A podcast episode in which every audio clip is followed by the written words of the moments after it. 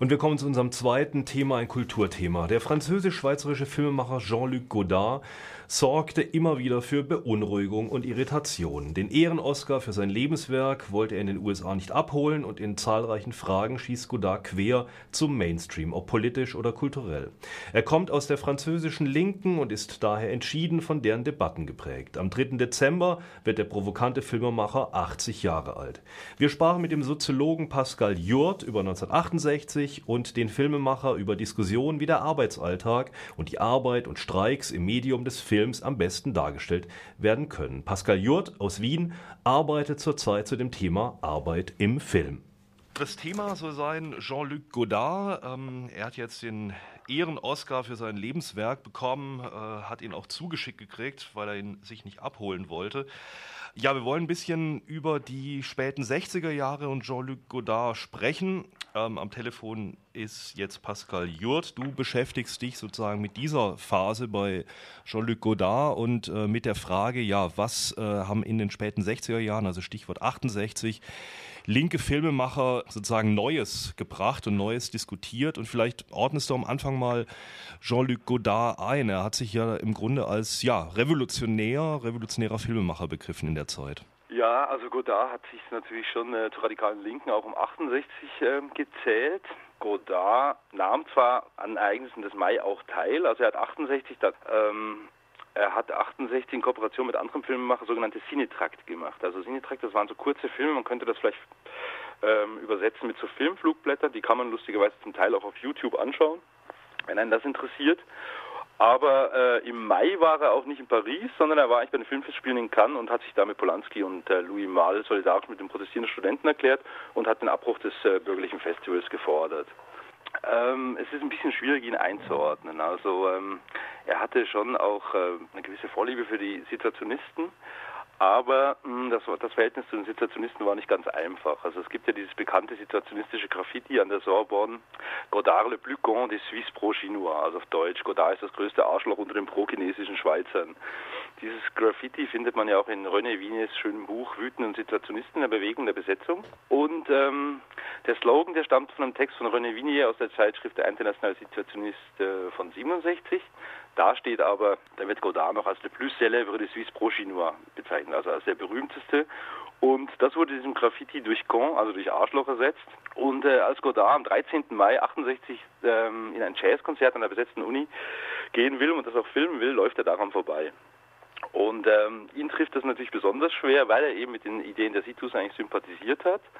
Das ist so eine, eine gewisse Art unerfüllter Liebe. Und ähm, er versteht die Welt nicht mehr, weil er hat doch seine bisherigen Filme eigentlich als faschistische bzw. bürgerliche verworfen und seinen Autorennamen der Geste Kollektivität in einem neuen Kollektiv, das er ähm, Sieger Werthoff genannt hat, verschwinden lassen. Ähm, davor gab es natürlich auch schon von den äh, Situationisten einen Text von, äh, der bekannte Text von, äh, auch wo Mustafa Kayati mitgeschrieben hat, über das elende Studentenmilieu. Da wurde Godard auch schon angegriffen und von Raoul van Eigem, ähm, der poetische Romantiker eigentlich unter den Situationisten, der hat in seinem Traité de savoir-vivre à l'usage des jeunes générations auch Godard angegriffen. Hm. Ja, wahrscheinlich haben die Situationisten ihn einfach als äh, Pro-Maoisten wahrgenommen.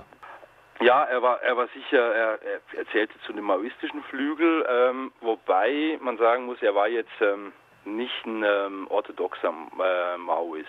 Mhm. Also er hat ähm, er hat sich in so gauchistischen Gruppen engagiert, in Seco Rouge, die von, ähm, von Nouveau Philosoph und späteren Solzhenitsyn-Leser André Glücksmann 70 gegründet wurde und äh, hat sich vor allem an der linksradikalen Zeitschrift Jacques ähm, beteiligt. Gleichzeitig war er sehr stark beeinflusst von Robert Lienhardt. Robert Lienhardt war ein sogenannter Etabli, also das ist ein, ein sich proletarisierender Intellektueller, der seine Arbeit bei Citroën im Port de Choisy aufgenommen hat und äh, die wollten den Fabrikalltag selber erleben und sich als sogenannte Etabli, Etabli heißt Eingeschleuste, aber auch Werkbank, ein Dialog zwischen Intellektuellen und Proletariat ähm, war vorwärts treiben. Ähm, 1972 hat er diesen Film gemacht, Du vas bien, und den hat er zusammen mit äh, Jean-Pierre Gauvin gemacht. Gauvin zum Beispiel ähm, war auch ein Schüler von Althusser, genauso wie Robert Lienhardt. Der war schon politisch auch sehr aktiv und äh, der war auch ein Maoist natürlich. Vielleicht ja, ich würde ihn eher als heterodoxen äh, Maoisten bezeichnen. Also es gibt ja die, es gibt äh, ganz viele maoistische Gruppen wie die PCMLF, also Parti Communiste Marxiste-Leniniste de France, dann die PCR und die UCFML, also immer dieses Marxist-Leninist als Anhängsel. Ähm, die UCFML war die Organisation, in der auch Badiou, Alain Badiou, der jetzt auch äh, letzter Zeit wieder hochgehypt wurde, ähm, teilgenommen hat. Aber er stand eher so, wie man in Frankreich sagt, im Spontex-Flügel. Also Vive la Révolution hieß eine Organisation und eben der Gauche Proletarienne, mhm. die sich 72 aufgelöst hat, nahe.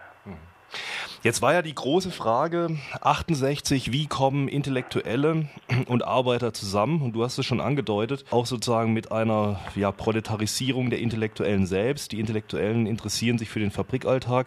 Wie waren jetzt die Debatten da von den Filmemachern? Ähm, also wie sollte sozusagen der Arbeiteralltag oder auch der Arbeitsalltag äh, geschildert werden im Sinne eines revolutionären Mediums? Frage, die Godard eigentlich immer umgetrieben hat. Also von ihm gibt es diesen bekannten Ausspruch, dass er nicht wisse, wie die Arbeiter arbeiten. Also es ist ein immer wiederkehrender Topos bei Godard. Sogar noch in, in dem Film 80er Jahren, in Passion, fragt Isabelle, also so eine Arbeiterin, die eine, Filmas eine, fragt eine Filmassistentin, die in die Fabrik gekommen ist, um die Statistin auszuwählen, warum im Kino und Fernsehen eigentlich die Arbeit nicht vorkommt. Die Antwort ist von Godard dann wieder, weil man in Fabriken nicht drehen darf.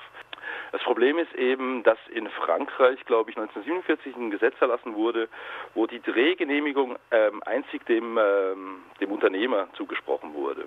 Das Schwierige ist natürlich auch, Arbeit zu filmen ist natürlich nicht einfach. Also ähm, äh, auch das Fließband darzustellen ist, äh, kann ermüdend sein ohne Narration.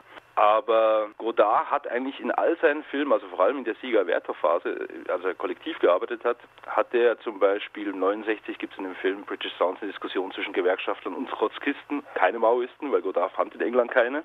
Und es gibt Einstellungen von Fließband der British Motor Company, auch in Pravda sieht man das innere Fabrik in der Suburb von Prag. In seinem Film Lutte en Italie dreht er zwei Tage in der Textilfabrik in Roubaix. Aber das war eine Fabrik eines befreundeten Millionärs, also da sieht man auch, dass es nicht so einfach ist in die Fabrik zu kommen. Ja, also das hat er thematisiert, das hat er auch versucht. Äh, in dem Film in Tout va bien ähm, zeigt er eben äh, einen Streik in der Fabrik.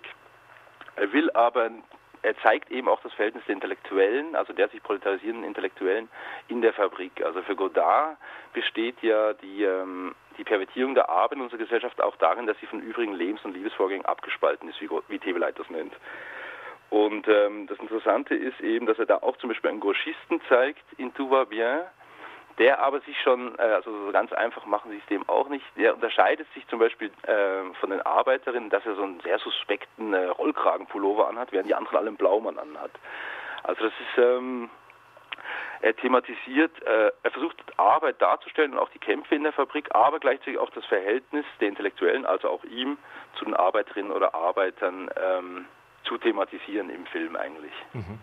Jetzt ist ja sozusagen immer der Ausnahmezustand sozusagen in so einem äh, Fabrikalltag äh, der, wenn etwas unterbrochen wird. Also äh, die ganz große Unterbrechung ist natürlich der Streik äh, ja. oder äh, der Unmut oder das Aufbegehren oder was auch immer. Wie hat Godard sowas filmisch umgesetzt?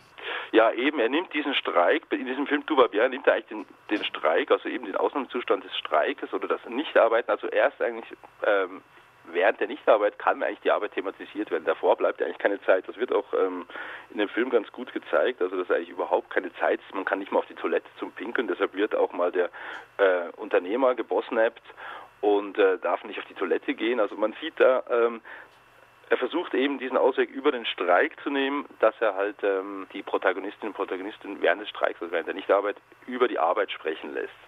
Das ist vielleicht ähm, sei, seine Lösung. Und das ist wahrscheinlich auch ähm, in den meisten Filmen, das ist auch meine These eigentlich, dass ähm, Arbeit nur thematisiert werden kann in der Zeitunterbrechung oder des Stopps oder der Sabotage oder des Streiks. Also wenn man nicht arbeiten muss, bleibt Zeit auch zu Reflexion über Arbeit. Mhm.